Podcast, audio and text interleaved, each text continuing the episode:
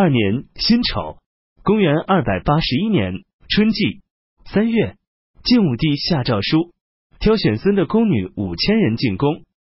晋武帝已经平定了吴，他开始把很多时间花费在游乐、宴饮上，对正事的处理懈怠了。宫中妃嫔的人数几乎接近一万人。晋武帝经常乘坐着杨拉的车子，听平阳走到哪里，就在哪里宴饮。入寝，宫女们都争先恐后的用竹叶插在门上，用盐水洒地，又使杨把车子拉到自己门前。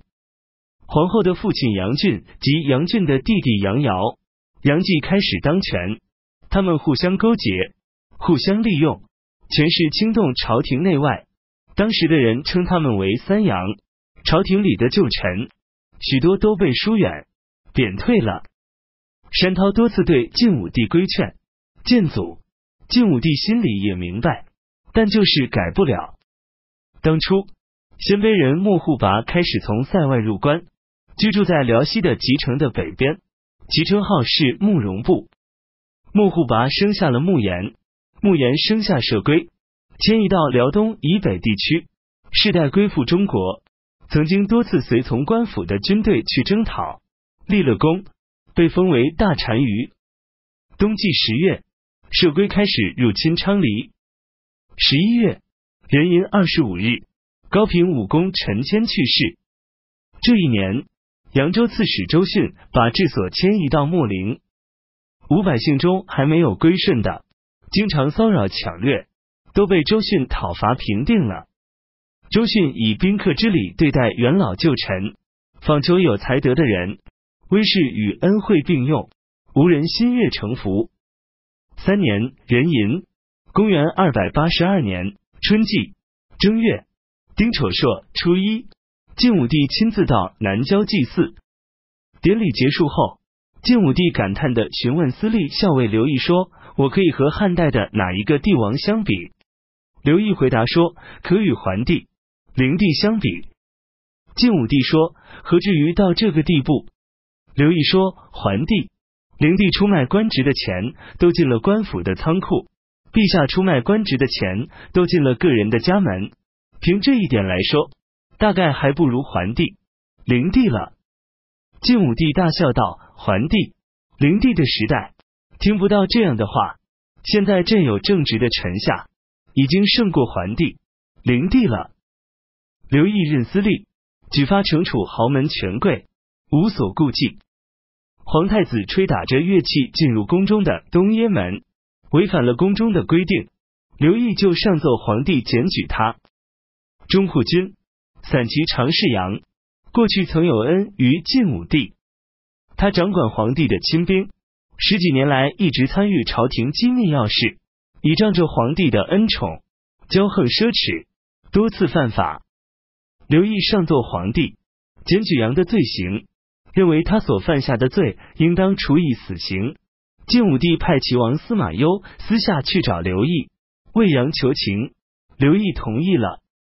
这时，都官从事广平人程卫直接进入护军营，拘捕了杨的手下官吏，拷打审问他暗中所做的隐秘之事。他先把杨所犯下的不检点的事上奏皇帝，然后告诉了刘毅。晋武帝不得已。免了杨的官，但是没过多久，又让他以平民的身份兼任职务。杨氏景献皇后的叔伯堂弟，后将军王凯是文明皇后的弟弟。散骑常侍是中石崇，是石苞的儿子。这三个人都有丰富的财物，他们互相攀比，谁最奢侈，谁就最受尊重。王凯用糖糕刷锅。石崇就用蜜蜡当柴烧，王凯用紫色的蚕丝做路两旁的屏幕，长达四十里；石崇就用锦做屏幕，长五十里。石崇用花椒粉或泥涂房屋，王凯就用赤石蜡涂墙。晋武帝时常帮助王凯，曾经赐给珊瑚树，有二尺多高。王凯把珊瑚树拿给石崇看。石崇就用铁如意把王凯的珊瑚树击碎了。王凯动了怒，认为石崇是嫉妒他的珍贵之物。石崇说：“你不值得生那么大的气，我现在就还给你。”于是命令手下人把家中的珊瑚树全都拿了出来，其中高三四尺的有六七棵，和王凯的珊瑚树相同的有很多。王凯惘然失忆，不知所措。车骑司马傅贤上书说：“先王治理天下，对吃肉、穿丝织的衣服都有规定。我私下认为，由于奢侈而造的浪费，比天灾还要严重。”古时候人多地少，然而有积蓄，这就是因为节俭的缘故。现在土地辽阔，人丁稀少，但是却为物品不充足而忧虑，这是由于奢侈的缘故。要想让人们都崇尚节俭，那就应当整治奢侈的习气。奢侈而不被整治，反而互相攀比，那就没有止境了。尚书张华由于他的文章博学。才能与见识，在当时有名气，被人尊重。人们议论说，张华应当做三公。中书监荀婿侍中冯，由于伐吴的谋略，深深的嫉恨张华。这时晋武帝问张华：“谁是我可以向他托付后事的人呢？”张华回答说：“聪明有德性，又是您的至亲之人，没有人比齐王更合适了。”这一句话就触犯晋武帝的心思，荀婿就乘机诽谤张华。甲午十八日，任命张华统领幽州诸军事。张华到了镇守，安抚汉族及夷的平民百姓，声望更高了。这时，晋武帝又想把他召回来。冯正在晋武帝身旁侍候，他不慌不忙的和晋武帝谈到了钟会。冯说，钟会之所以谋反。很大部分原因在于太祖。晋武帝变了脸色，说：“你这是什么话？”冯脱帽谢罪说：“我听说善于驾奴车马的人，必然懂得六根缰绳的掌握要缓急适度，所以孔子因为重油胜过别人而贬退他，因为冉求退缩、软弱而推举他。汉高祖尊重宠爱的五位王，最终都被除掉。光武帝意志。”贬损各位将领，他们因而能善终。这并不是因为圣贤帝王有仁爱、残暴的区别，臣下有愚昧、聪明的不同。这是由于褒贬和与夺，才使得他们这样。钟会的才能、谋略有限，但是太祖对他的赞赏没有止境，让他担任重要的职权，把大军托付给他，使钟会自认为谋划周密，没有遗漏。有功劳却得不到赏赐，于是就构成了谋反。假使太祖任用他的小才能，用大的礼法主事搅他，用威势和权力抑制他，使他纳入法则制度，那么他作乱之心就没有产生的机会了。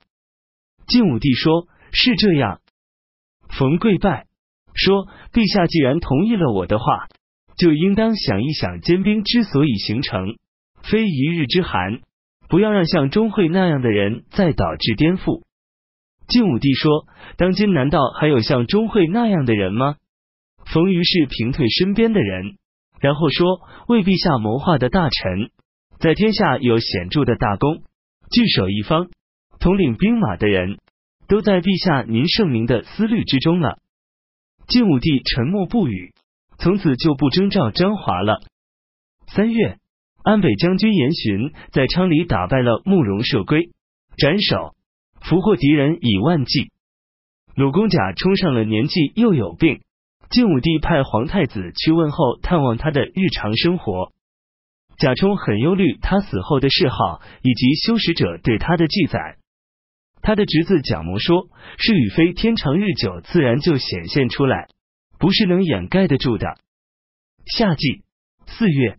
庚午二十五日，贾充去世，他的长子贾黎民死得早，没有后嗣。贾充的妻子郭槐想以贾充的外孙韩密做嫡长孙。郎中令韩贤中尉曹枕谏阻说，礼法中没有让异姓做后代的条文，现在如果这样做了，这是让先公在后世受到讥笑，而在地下心怀羞愧。郭槐不听，韩贤等人又上书。请求更改立嗣，但是事情就搁置下来，没有答复。郭槐又上表陈述，说这是贾充的遗愿，晋武帝同意了，还下诏说，如果功劳不如太宰的，初次封号没有后代的，都不可以和贾充相比。等到太常开始议论给贾充定谥号的事，不是秦秀说贾充违反礼法，沉迷于私情，因而败坏了伦常大道。从前国养育外孙，举公的儿子为后代。春秋中写道：“举人灭，断绝了父系祖先的祭祀，开了朝廷败坏变乱的根源。按照世法的规定，混淆毁坏纲纪法度叫做荒。请求给贾充封谥为荒公。晋武帝没有听从秦秀的话，更改贾充谥号为武。